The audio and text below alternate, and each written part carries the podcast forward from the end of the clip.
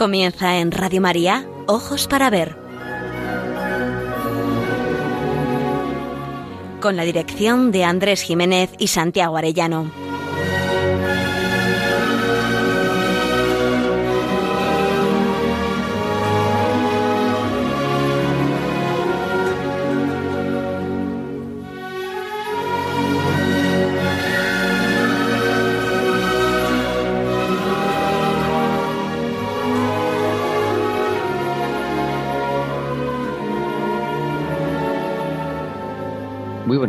Queridos oyentes. Les saludamos en esta nueva edición de Ojos para Ver que emitimos desde Pamplona para Radio María el primer y tercer martes de cada mes. Este programa es realizado por Santiago Arellano y Andrés Jiménez y cuenta con el control técnico y el apoyo moral de nuestro querido amigo Miguel Ángel Irigaray. Nos dirigimos a todos ustedes una vez más con un deseo principal, aprender a mirar para aprender a vivir.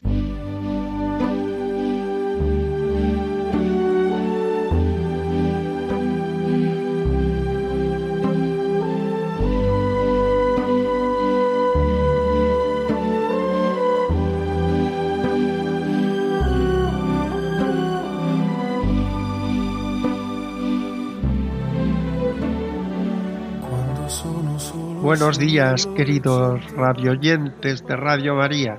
Y buenos días, Andrés. Muy buenos días, Santiago. Hoy nos vamos a trasladar a Villacarrillo, una ciudad de 11.000 habitantes situada en la comarca de La Loma y de las cuatro villas en la parte nororiental de la provincia de Jaén. Paso obligado y lugar estratégico desde la época romana hasta hoy. Su enclave corona una loma, su entorno un auténtico mar de olivos, bajo el cielo azul, allá en la cima, la línea blanca de sus edificios y lo demás, el verde punteante de los olivares. La flanquean la Sierra de las Villas, parte del Parque Natural de Cazorla, Segura y Las Villas. Realmente un rincón de hermosura en la que encuentra alivio nuestro corazón cansado. Con justicia alardea su ayuntamiento de ser un referente internacional, ya que Villacarrillo es actualmente el mayor productor mundial de aceite de oliva, además de ser la puerta de entrada al segundo parque natural más grande de Europa. A su paso, el río Guadalquivir y sus afluentes, el Aguastebas Grande y Chico, riegan todo su territorio junto con el río Guadalimar, que supone la frontera natural con la comarca del Condado.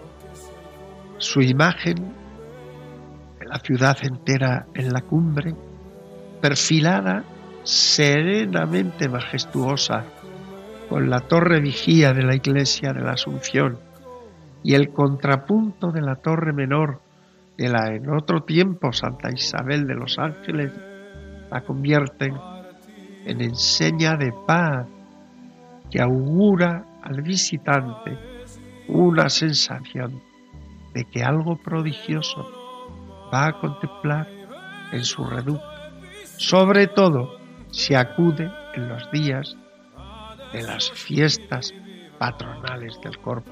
¿Cómo se ve que te puede el corazón? La villa viene de antaño y se remonta a los tiempos de las Navas de Tolosa y del rey San Fernando. En el término llamado en las crónicas Iznatoraf, se levantó un castillo, atalaya y vigía en la frontera que recibió el nombre Torre de Mingo Priego, su primer alcalde.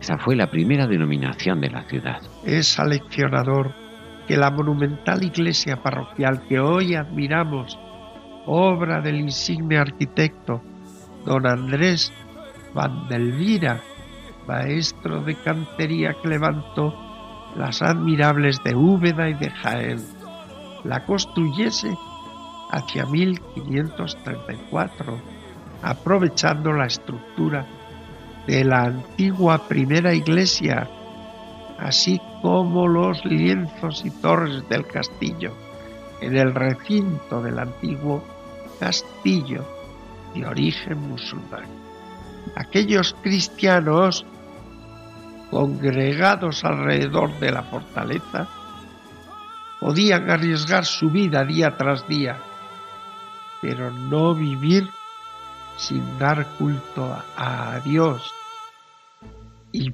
pedirle día a día su protección. Fue en 1449 cuando el arzobispo de Toledo, Alonso Carrillo, adelantado de Cazorla, le dio su nombre, Villacarrillo, y desde entonces con ese nombre aparece hasta nuestros días. El nombre de ciudad le vino en 1877 en tiempos de Alfonso XII. Asegurada la paz, Villacarrillo contó con una iglesia monumental, amparo espiritual de todo el pueblo, ejemplo típico de la transición del gótico al renacimiento. Sin embargo, lo que hace de Villacarrillo un lugar excepcional es el hecho admirable de que sus fiestas por excelencia giran en torno a la celebración eucarística del Corpus Christi. Por ciudad se transfigura. La fiesta viene de largo tiempo atrás, figura ya en 1364, cuando todavía era llamada Torre de Mingo.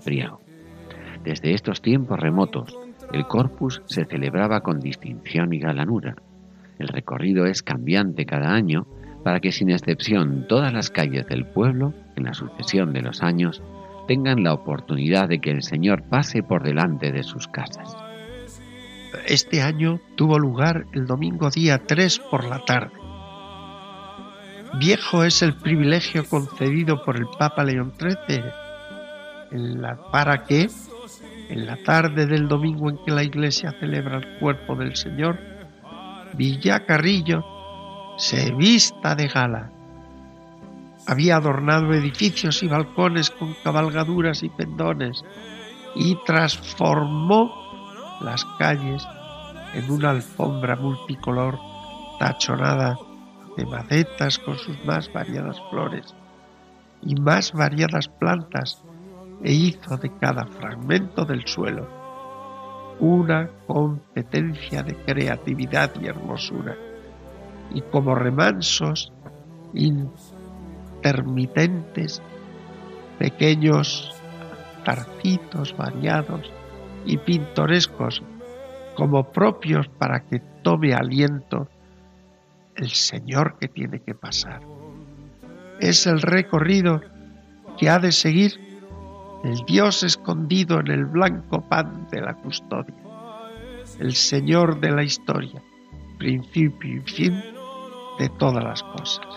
Sin embargo, lo que en esta ocasión le hace adquirir un significado profundo y providencial es que en 1968, hace 50 años, don Juan Vicente Navarrete, presidente de la oración nocturna en la localidad, y el poeta Manuel Martorell López acordaron iniciar la semana de fiestas con un pregón solemne que se ha celebrado ininterrumpidamente con la idea de dar a Villacarrillo el mensaje de amor de los poetas al amor de los amores, con motivo de la celebración del Corpus Christi.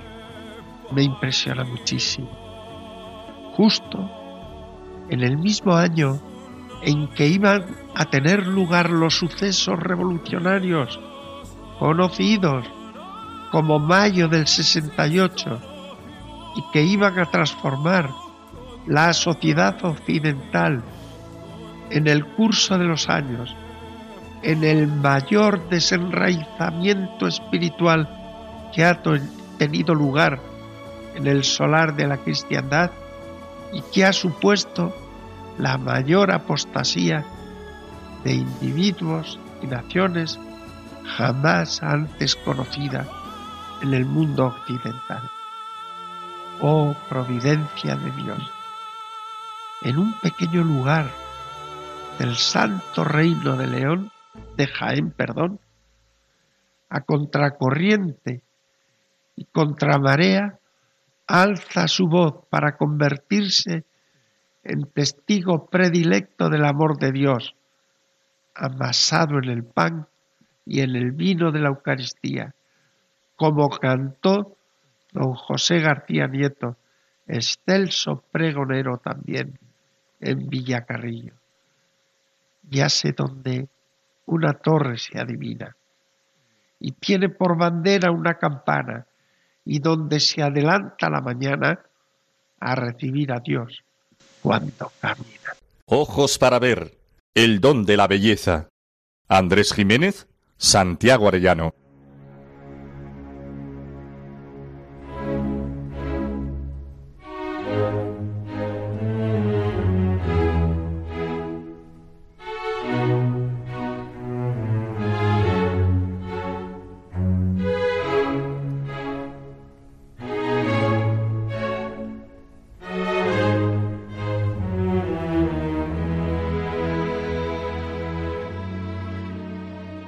La procesión de Villacarrillo el domingo por la tarde es un espectáculo asombroso. Todo invita al gozo de la belleza y de la trascendencia. Quien lo haya visto dará fe de la prodigiosa experiencia, algo que supieron vivir y contar en su libro dos de poemas eh, titulado Corpus Christi de los hermanos Antonio Murciano y Carlos. Su visión evoca admirablemente, aunque su inspiración es de otro lugar, nuestras vivencias en Villacarrillo.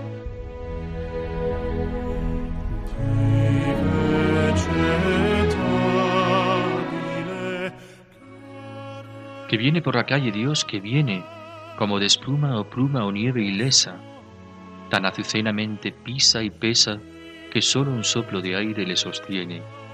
Otro milagro ves, él, que no tiene ni tamaño ni límites, no cesa nunca de recrearnos la sorpresa, y ahora en un aro de aire se contiene.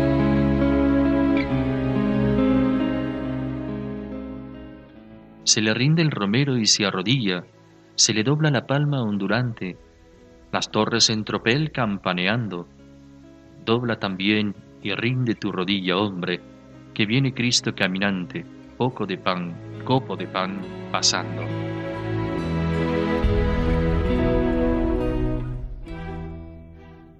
Todo fue así.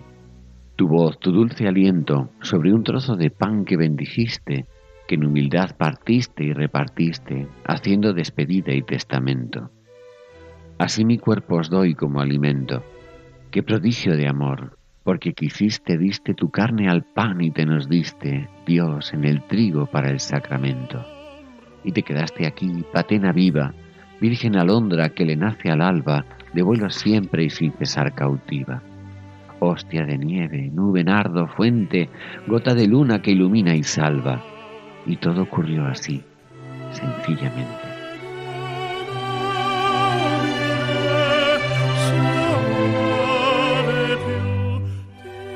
Sencillamente como el ave cuando inaugura de un vuelo la mañana, sencillamente como la fontana canta en la roca, agua de luz manando, sencillamente como cuando ando, como cuando tú andabas la besana, cuando calmabas sed sabaritana, cuando te nos morías perdonando.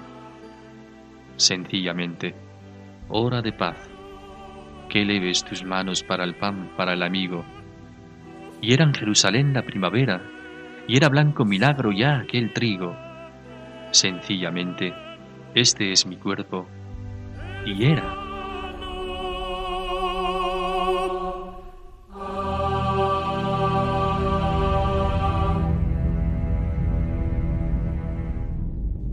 He de confesaros que emociona toda palabra que lleva el sello de la verdad aquella que brota del manantial del alba y comunica a sus hermanos, atados a las rutinas de las cosas, al afán de cada día, lo que como hallazgo asombra al poeta para desvelárnoslo. Para mí, nos decía Antonio, poesía equivale a conciencia, a razón de ser, la razón de mi vida es mi canto, y añadía. El amor es la clave del mundo. Sin amor no habría poesía. Su hermano Carlos hubiera suscrito esta declaración. En 1961 publicaron conjuntamente el poemario Corpus Christi. Sin duda, cantaban al gran día que España dedicaba a exaltar la Eucaristía uno de los tres jueves que relumbraban más que el sol. El primer soneto que hemos seleccionado está dedicado a la procesión del Corpus. Todo brota de una mirada creyente, del júbilo de saber que nuestro Dios vive entre nosotros y que en este gran día sale a la calle, va como cualquier caminante pasando por nuestras vías públicas. Un fin orienta las palabras del poeta, que el hombre doble su rodilla ante Cristo, como lo hace el romero, la palmera y las torres campanario cuando voltean jubilosas sus campanas. ¿Y esto por qué? La respuesta nos la da la voz del peregronero que va anunciando una verdad prodigiosa, que viene por la calle Dios, que viene.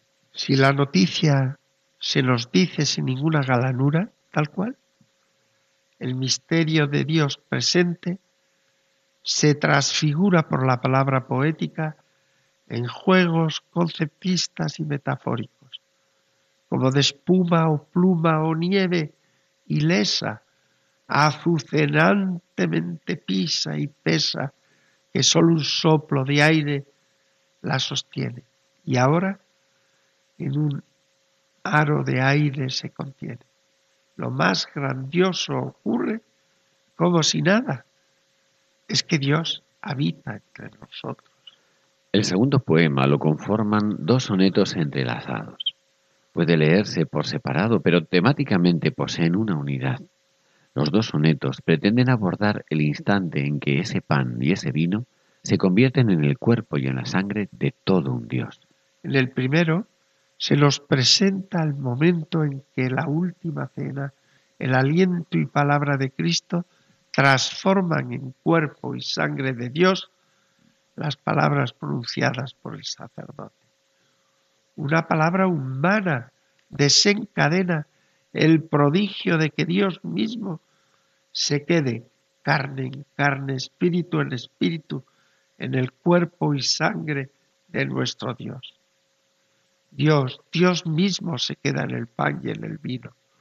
No hay maravilla mayor en esta hora de incertidumbre y desconfianza humana. El inicio del primer poema no puede ser más confiado. Todo fue así un prodigio de amor. No existe otra explicación del misterio eucarístico. Solo el amor, solo el amor a los seres humanos, solo el amor de todo un Dios. Era el testamento de Dios, era su despedida. El fruto del trigal, la espiga, fue la harina candeal para su carne y el fruto de la vid mosto, sin contaminaciones de contagios ni plagas de su sangre. Este es el memorial que hemos recibido y repetimos como sacrificio expiatorio para siempre. A juicio rotundo del poeta, fue así testimonio indiscutible del acontecimiento. ¿Cómo quedaba Dios en tal prodigio? Sin más, sencillamente así. Pero ¿cómo pudo ser eso posible? De una manera sencilla. Los argumentos teológicos, con su consistencia ponen el armazón a nuestra fe. El poeta argumenta desde su entusiasmo. La poesía da hermosura a la razón.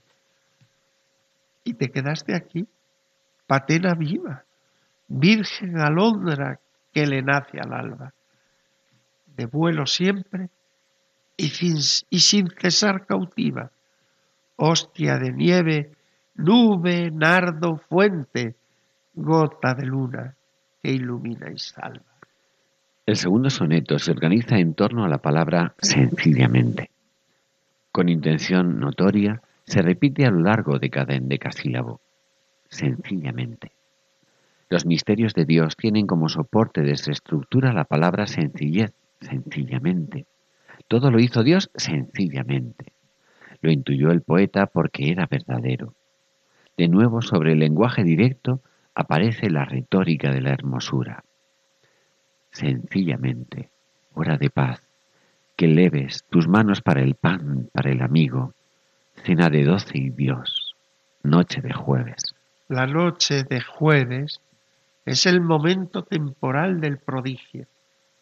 Cena de doce y Dios, noche de jueves, un toque de humor nos recuerda como si de una invitación de gala se tratase, que existe una invitación oficial. Solo le falta que se precise. Deberán asistir los invitados con ropa adecuada a la ceremonia. Cena de doce y Dios. El final es la confesión rotunda del creyente.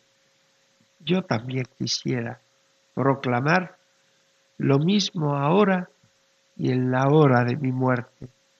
Y era en Jerusalén la primavera, y era blanco milagro, ya aquel trigo, sencillamente. Este es mi cuerpo y era exactamente lo que desde el hondón de la fe vivimos y vimos en Villacarrillo.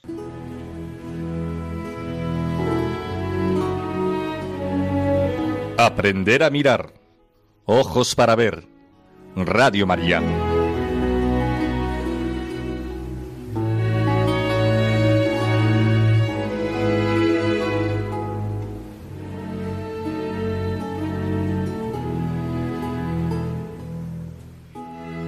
Todo lo que sucede en la Semana Grande de Villacarrillo podría reducirse a un pintoresco costumbrismo local, si lo mirásemos como un resto que sobrevive contra viento y marea, en dirección contraria a la creencia dominante de nuestros tiempos. Si así fuera, no lo dudemos, nos hemos contagiado con la ponzoña agnóstica o negadora de Dios, que parece ser el signo de nuestros días. Pero si miras bien, verás a Dios paseando como amor de los amores, recorriendo solemnemente las calles de Villacarrillo. ¿Os imagináis que toda la actividad que esta ciudad ha puesto en torbellino días y noches, transfigurando en un escenario multicolor cada tramo de sus calles, fuese para que sólo la atravesase el viento para que los visitantes contemplaran el buen gusto y aderezo. Eso sí, tomar un vaso de vino y regresar a sus casas con un espectáculo solemne y grandilocuente cuanto sin alma. Una ciudad no derrocha buen gusto y fantasía durante siglos por nada y para nada, si la medida de su esfuerzo no es nada menos que todo un Dios, el Dios que se ha quedado entre nosotros escondido en la harina consagrada, en el, pan blanco como de trigo candeal y en el charquito rojo de vino como sangre sacrificada. Villacarrillo se transforma en una antesala del cielo porque Dios está aquí. Sus calles han prolongado la mesa del altar de su grandioso templo y han hecho de sus calles el trono de todo un Dios la procesión en la tarde es asombrosa porque los villacarrillenses saben que Dios está pasando por entre su gente. Y aunque lo veamos en el disfraz del pan, la fe nos va repitiendo al oído, yo soy el pan vivo que ha bajado del cielo. El que cree en mí no morirá para siempre. Por eso, la belleza no se reduce a un derroche donde todos los sentidos tienen ocasión para el deleite, sino que en la exaltación que proclaman los sentidos sin voz, están pregonando que a tal Dios omnipotente, tal decoro y tal esplendor, por eso uno percibe que algo sobrenatural está aconteciendo en los barrios de la procesión, algo sublime. No resulta extraño encontrar testimonios como el siguiente. No exageraban amigos y conocidos cuando me hablaban del magnífico espectáculo que supone la celebración del Corpus Christi en Villacarrillo. Tampoco los libros, al cantar las excelencias de esta antigua y singular tradición que los villacarrillenses han convertido en su seña de identidad. He podido vivir de primera mano un cúmulo de sensaciones indescriptibles transmitidas por el fervor, el respeto, el detallismo, la originalidad, el colorido y el trabajo encomiable, en fin, que sólo los vecinos de esta señorial población de la comarca de la Loma saben imprimir a esta particular fiesta eucarística. Con gran tino, los responsables del anuncio de las fiestas de este año 2018 han incluido un hermoso soneto del ya desaparecido don Luis López Anglada, pregonero eximio allá por el año 1976. Esta es una ciudad que Andalucía convirtió para Cristo en monumento. Aquí se hizo belleza el sacramento y se hizo devoción la poesía. Aquí Villacarrillo supo un día glorificar el Nuevo Testamento, y unas alforjas líricas al viento dieron del Corpus Christi su armonía. En esta villa el pan de amor se hizo verbo de los poetas y el hechizo de la palabra remontó su vuelo, porque en su voz Villacarrillo fuera una paloma blanca que tuviera puesto su nido en el altar del cielo.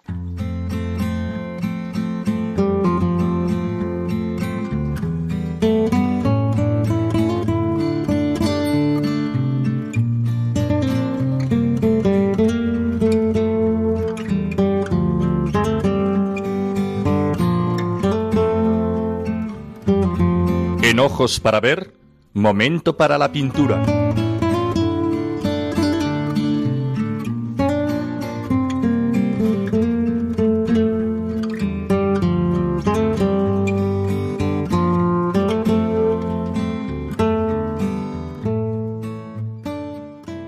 En el Museo del Prado podemos admirar una obra costumbrista llena de colorido, diversidad de gente, pueblo llano y estamentos oficiales que inundan las calles o llenan balcones y ventanas, ataviadas con sus galas sencillas o exquisitas, porque están asistiendo a la solemne procesión del Corpus.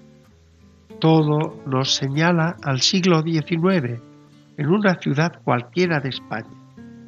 El momento central elegido es la veneración del Santísimo en uno de los altares que detienen piadosamente el deambular de la procesión. Gestos de honda piedad en las gentes próximas al altar, lo mismo ancianos, madres jóvenes con sus hijos, soldados reverentes, portadores del palio erguidos y piadosos, bandas de música, flores por el suelo, colgaduras en las ventanas, y en las verjas de los balcones, sacristanes con los incensarios y párrocos y sacerdotes con solemnes capas pluviales adorando al Señor.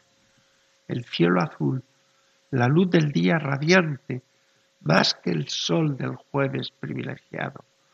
Todo habla de fiesta grande, de regocijo y piedad. Los entendidos señalan que puede ser la ciudad catalana de Sitges, tierra en otro tiempo de la Eucaristía tan arraigada en su fe, pero perfectamente podía suceder en cualquier otro rincón de España. El autor es Arcadio Mas Fondevila, nacido y muerto en Barcelona. Murió en 1934. Pintor español, íntimo amigo del pintor Santiago Rusiñol, con quien formó parte de la Escuela Modernista de Sitges, una de las más vigorosas y prestigiosas escuelas pictóricas del arte moderno español. La obra se titula Corpus Christi. Está pintada en 1887, año en el que fue adquirido para el Museo del Prado. Se trata de una pintura al óleo de las realizadas al aire libre, en las que la sensación de vitalidad y verdad supera las rigideces academicistas que en otras obras pueden aparecer. Es un lienzo de unas dimensiones importantes, 95 centímetros de alto por 140 de ancho. Obras que en su tiempo pudieron ser consideradas como menores, pero que en el tiempo les ha reconocido, se les ha reconocido enorme valía artística y sobre todo valía testimonial de la vida religiosa y costumbres de aquella España todavía profundamente católica.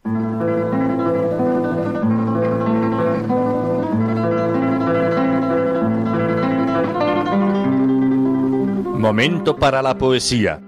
Ojos para ver. Radio María.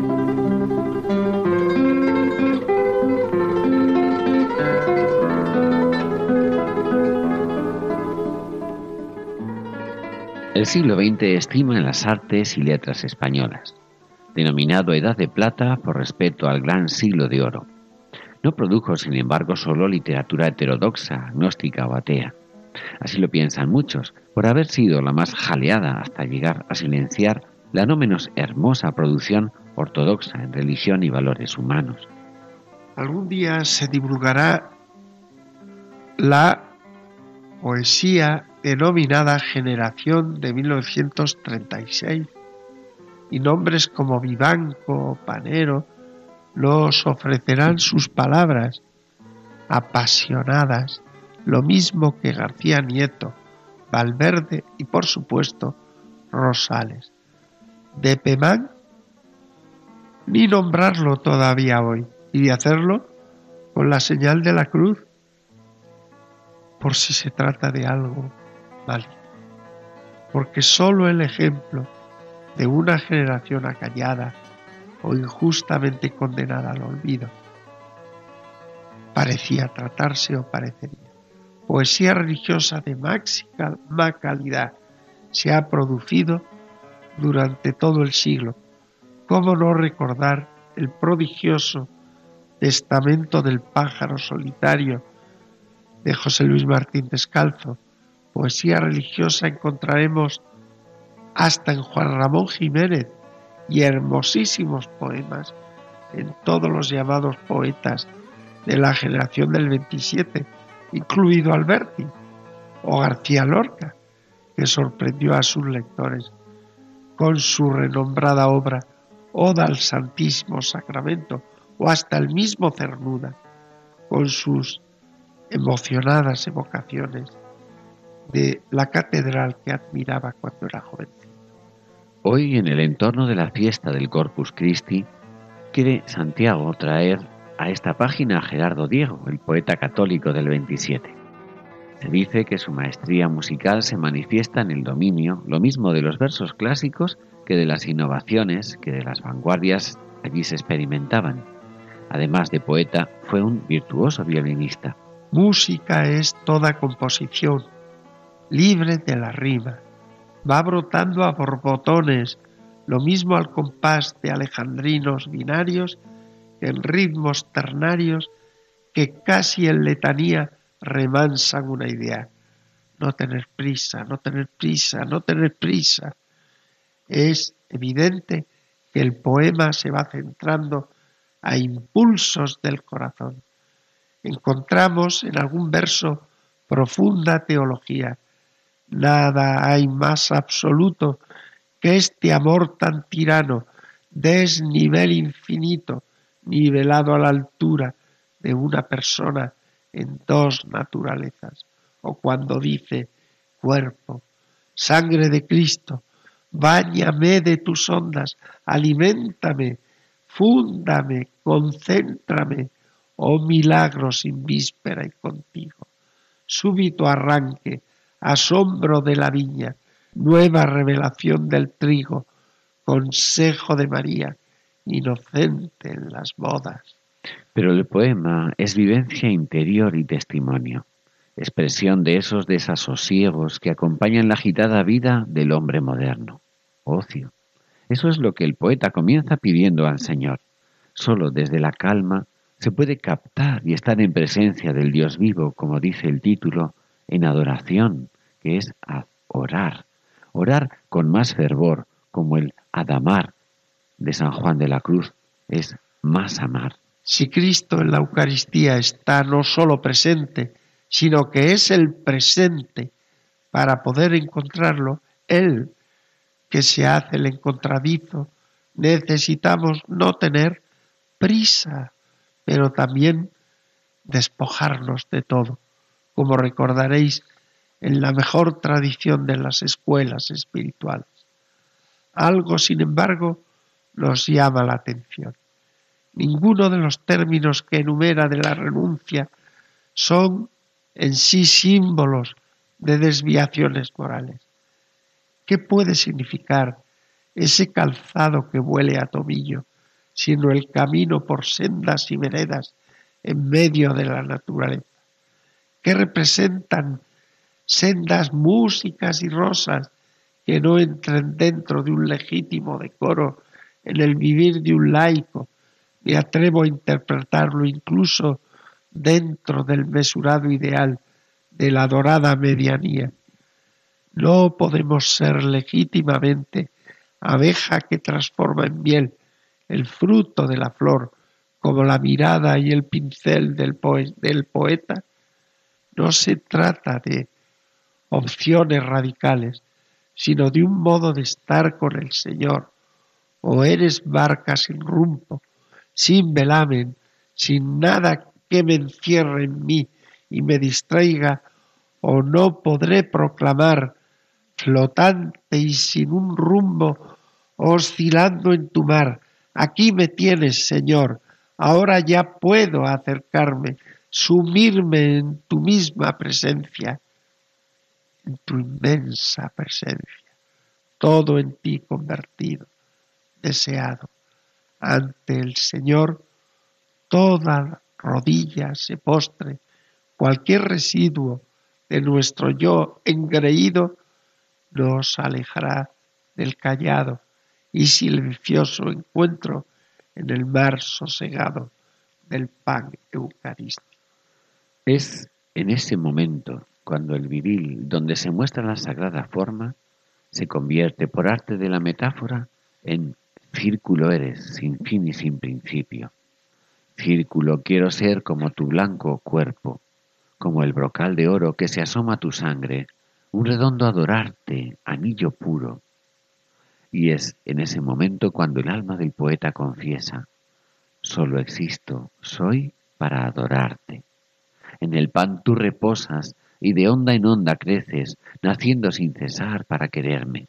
Nada hay más absoluto que este amor que nos une. Con sus propias palabras, podemos terminar el comentario. Ya no tengo otra cosa que hacer más que escucharte. Así lo espero y lo deseamos para todos los oyentes. Dame, Señor, tu ocio, ocio para adorarte, ocio de pensamientos y las manos se enfangan, ocio azul del espíritu mientras cavila el seso, ocio de ángel sin tiempo tras cancela de plumas, de mariposa absorta en el borde del cáliz que abre y cierra sus alas abanicando el éxtasis, ocio de alta vigilia reclinada en tu sueño. No tener prisa, no tener prisa, no tener prisa, Señor. Tú estás presente, tú eres presente, tú eres el presente. Déjame despojarme del todo de mis hábitos, de mi calzado cómplice oloroso a tomillo, de mi seda, mi música y mi rosa, de mi retina y mi pincel abeja. No quiero entenas, arríame, tómame, desarbólame, déjame en puro casco flotante y sin un rumbo, oscilando en tu mar. Aquí me tienes, Señor. Ahora ya puedo acercarme, sumirme en tu inmensa presencia, todo en ti convertido, deseado. Ya solo existo soy para adorarte. Círculo eres sin fin y sin principio en el pan tú reposas y de onda en onda creces, naciendo sin cesar para quererme. Círculo quiero ser como tu blanco cuerpo, como el brocal de oro que se asoma a tu sangre. Un redondo adorarte, anillo puro, nada hay más absoluto que este amor que nos une. Cuerpo, sangre de Cristo, báñame de tus ondas, aliméntame, fúndame, concéntrame, Oh milagro sin víspera y contigo, súbito arranque, asombro de la viña, nueva revelación del trigo, consejo de María inocente en las bodas.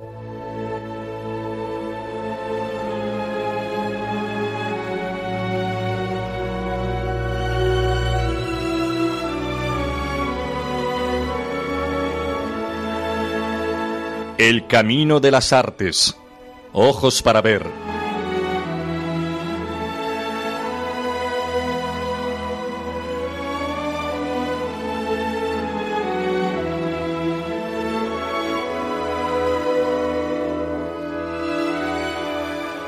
El motete A un Corpus fue compuesto por Wolfgang Amadeus Mozart para la festividad del Corpus Christi y terminó su composición en Salzburgo el 18 de junio de 1791. Faltaban escasos seis meses para la muerte del compositor. Fue dedicado a Anton Stoll, director del coro de la parroquia de Baden, un balneario donde Constance, la esposa de Mozart, pasaba largas temporadas reponiéndose de su penoso estado de salud. Sobrecoge el sotoboche al comienzo de este sencillo y magnífica y magnífica pieza musical que va discurriendo en un suave crescendo. La letra corresponde a un breve himno eucarístico con el mismo título, a beber un corpus que data del siglo XIV y se atribuye al Papa Inocencio VI. Dice así, salve, salve, verdadero cuerpo, nacido de la Virgen María, realmente atormentado, sacrificado en la cruz por la humanidad, de cuyo costado perforado fluyó agua y sangre. Sé para nosotros un anticipo en el trance de la muerte. Escuchamos una versión de este conocido himno de Mozart a cargo del coro de los niños cantores de Viena.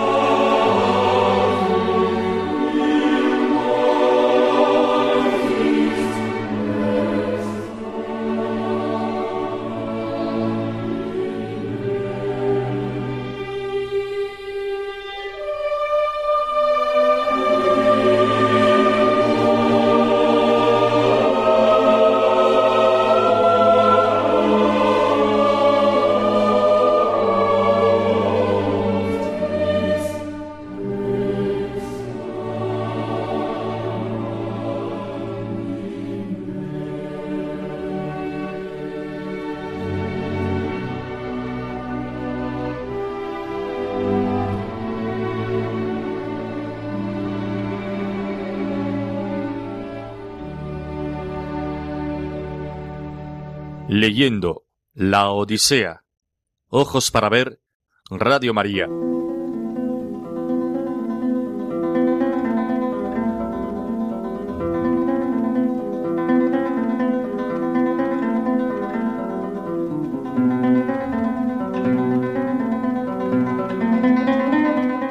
una de las aventuras más conocidas de la Odisea es la de las sirenas. La frase canto de sirenas se utiliza para señalar un discurso elaborado con palabras agradables y convincentes, pero que esconden alguna seducción o engaño. Este es el mensaje central de la aventura que ha de afrontar nuestro héroe. Desde la mirada de un educador, sin embargo, podemos entresacar otras preciosas lecciones. En el canto duodécimo, tres son los momentos en que se desarrolla la aventura. El primero cuando la maga Circe le advierte del peligro que van a afrontar él y sus compañeros y de las medidas que para salir airosos deben adoptar. Lo esencial de la trama se encuentra en este primer momento. El peligro que corren los que, seducidos por la voz cautivadora, se aproximan a estos seres embaucadores y malignos es, primero, el de perder la vida y dejarla en un montón maloliente de huesos sin poder regresar a sus hogares. Pero en una lectura más atenta y de consecuencias más funestas todavía, es peor que regresen a sus familias y casas pero seducidos por las sirenas, hayan perdido el amor a la esposa y a los hijos, desdeñen lo propio por el señuelo de lo extraño o ajeno. Fíjense que en nuestro tiempo es frecuente encontrar familias rotas por el canto sonoro de las sirenas. El segundo momento lo constituye la comunicación a los compañeros de las medidas que le ha propuesto Circe. Todos deben taponarse los oídos con cera. ¿Cuántas veces se da cuenta uno de los graves peligros que corren los pequeños en el propio hogar? Los padres deben adoptar medidas preventivas que eviten males a veces irreversibles. En la narración, también los responsables cometen graves peligros y los corren si no se adopta lo más eficaz. Deberá al menos saber que ha de permanecer simbólicamente, como le pasa a Ulises, atado de pies y manos. De lo contrario, él será el primero en sucumbir. El tercer momento de la aventura es el encuentro con las sirenas la aventura en acción. El viento deja de soplar de manera favorable para la navegación. No queda más remedio que remar con gran esfuerzo. Ulises, aunque amarrado, oye el canto y se siente atraído irremediablemente. Las medidas adoptadas con anterioridad le libran de su perdición. Es aleccionador leer atentamente las palabras que pronuncian las ninfas en sus melodías hechizantes. Ea, célebre Odiseo, gloria insigne de los aqueos, acuérdate y detén la nave para que oigas nuestra voz. Nadie ha pasado en su negro bajel sin que oyera la suave voz que fluye de nuestra boca, sino que se van todos después de recrearse con ella, sabiendo más que antes, pues sabemos cuántas fatigas padecieron en la vasta Troya argivos y teucros por la voluntad de los dioses conocemos también todo cuanto ocurre en la fértil tierra. Se van todos sabiendo más que antes sobre el pasado y sobre cuanto ocurre en la fértil tierra. Seducir con historias del pasado y con un afán de saber que te aparta de la verdad de la vida. Canto de sirenas es lo que destruye al mundo moderno y contemporáneo. Afán de un conocer y de un saber novedades que no se fundamentan en la auténtica sabiduría que amasan los pueblos con enormes esfuerzos. Creen poder construir un mundo feliz y se encuentran en poder del vacío existencial y de la tristeza. Oye ahora lo que voy a decir y un Dios en persona te lo recordará más tarde. Llegarás primero a las sirenas que encantan a cuantos hombres van a su encuentro. Aquel que imprudentemente se acerque a ellas y oye su voz, ya no vuelve a ver a su esposa ni a sus hijos pequeñuelos rodeándole, llenos de júbilo cuando torna a sus hogares, sino que le hechizan las sirenas con el sonoro canto, sentadas en una pradera y teniendo a su alrededor enorme montón de huesos de hombres putrefactos, cuya piel se va consumiendo Pasa de largo y tapa las orejas de tus compañeros con cera blanda, previamente adelgazada, a fin de que ninguno las oiga. Mas si tú desearas oírlas, haz que te aten en la velera embarcación de pies y manos, derecho y arrimado a la parte inferior del mástil, y que las sogas se liguen al mismo, y así podrás deleitarte escuchando a las sirenas y caso de que supliques o mandes a los compañeros que te suelten, atente con más lazos todavía. Así dijo, y al punto apareció Eos de Áureo Solio. La divina entre las diosas se internó en la isla, y yo encaminándome al bajel, ordené a mis compañeros que subieran a la nave y desataran las amarras. Embarcáronse acto continuo y sentándose por orden en los bancos, comenzaron a batir con los remos el espumoso mar. Por detrás de la nave de azulada proa soplaba próspero viento que henchía las velas. Buen compañero que nos mandó Circe, la de lindas trenzas, deidad poderosa, dotada de voz. Colocados los aparejos, cada uno en su sitio, nos sentamos en la nave, que era conducida por el viento y el piloto. Entonces alcé la voz a mis compañeros con el corazón triste, y les hablé de este modo. Oh amigos, no conviene que sean únicamente uno o dos quienes conozcan los vaticinios que me reveló Circe, la divina entre las diosas. Yo os los voy a referir para que sabedores de ellos, o muramos o nos salvemos, librándonos de la muerte y de la moira. Nos ordena, lo primero, rehuir la voz de las divinales sirenas y el florido prado en que éstas moran. Manifestóme que tan solo yo debo oírlas, pero atadme con fuertes lazos de pie y arrimado a la parte inferior del mástil, para que me esté allí sin moverme, y las sogas lárguense al mismo. Y en el caso de que os ruegue o mande que me soltéis, atadme con más lazos todavía. Mientras hablaba, declarando estas cosas a mis compañeros, la nave bien construida llegó muy presto a la isla de las sirenas, pues la empujaba favorable viento. Desde aquel instante echóse el viento y reinó sosegada calma, pues algún numen adormeció las olas.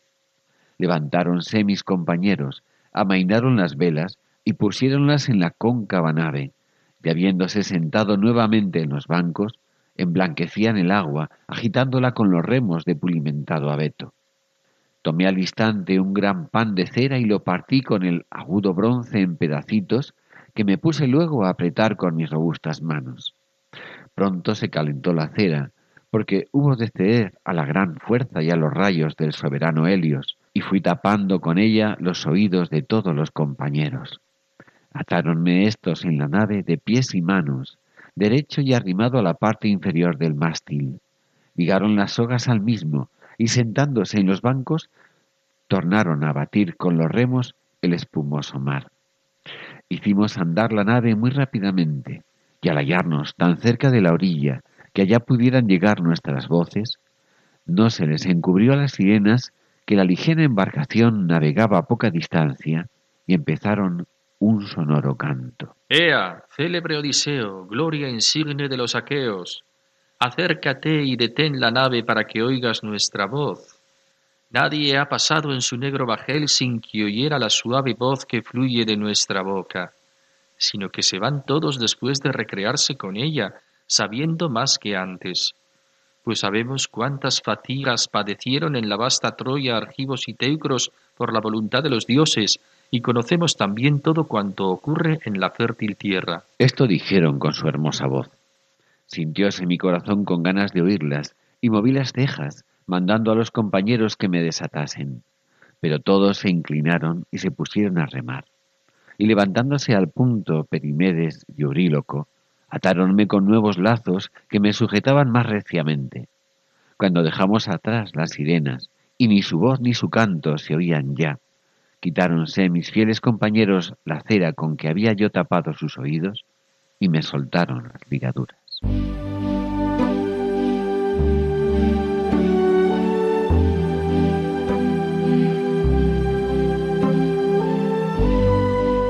Nos despedimos ya de todos nuestros oyentes. Esperamos que el programa haya sido de su agrado y le recordamos que el contenido del mismo, tanto en su formato gráfico como sonoro, puede encontrarse en la dirección electrónica www.labellezaquesalva.es y eso por la mano amiga de nuestro querido colaborador Miguel Pinilla.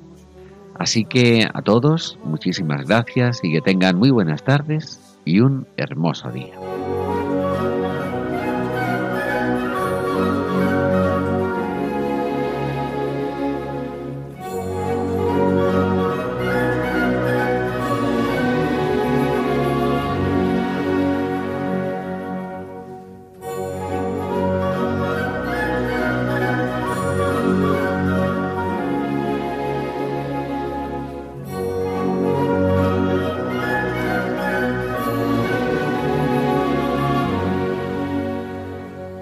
Finaliza en Radio María, Ojos para Ver. Un programa dirigido por Andrés Jiménez y Santiago Arellano.